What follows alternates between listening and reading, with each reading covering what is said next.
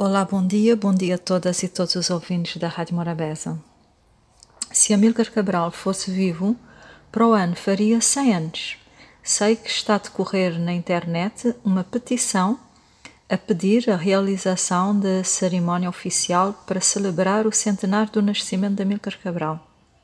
Uma iniciativa da historiadora, investigadora e pessoa que tem uma enorme admiração e estima, Ângela Coutinho.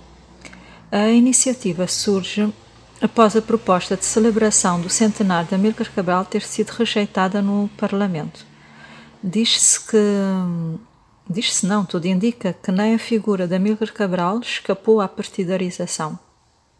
Amílcar Cabral é PICV? Se for, será subvalorizado pelo MPD, encostado a um canto mais desinteressante da história?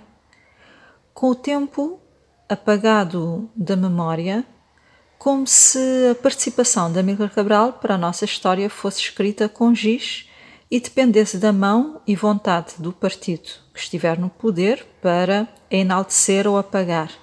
Será isto? Então a liderança política não conhece, não consegue fazer melhor do que isto. Partidarizar Amílcar Cabral quando a história nos diz que ele antecede o PICV e o MPD. Cabral é história coletiva. Cabral é origem, é útero, é memória. Cabral é um grande presente. Era um humanista, um pensador, um visionário, cuja estatura dos seus princípios não cabe em nenhum desses dois partidos até agora. Cabral foi descontinuado por todos os partidos que até agora fizeram um governo em Cabo Verde. Amílcar Cabral pertence ao povo e o povo tem uma palavra a dizer. A petição que está a decorrer e que as pessoas, se forem ao Google, poderão encontrar e, se entenderem, podem assinar, podem e devem, tem um mérito de dizer isso. Não admitimos a apropriação de Amílcar Cabral por partidos políticos, porque Cabral é nosso, é de todos os cabo-verdianos e guineenses. Quer-se um maior reconhecimento da obra de Amílcar Cabral e é por isso uh, que há, está a decorrer essa petição. Há decisões tomadas no Parlamento que nós, população, não nos revemos e, quando é assim, devemos exercer a nossa cidadania tomando uma atitude. Há instrumentos de participação que a democracia coloca à nossa disposição e que precisamos ativar. O que não podemos fazer é, em contexto de democracia, permitir decisões unilaterais e imposições. Nós, a população, eh, podemos recorrer a uma série de ações não violentas para mudar o que não está certo ou o que achamos injusto.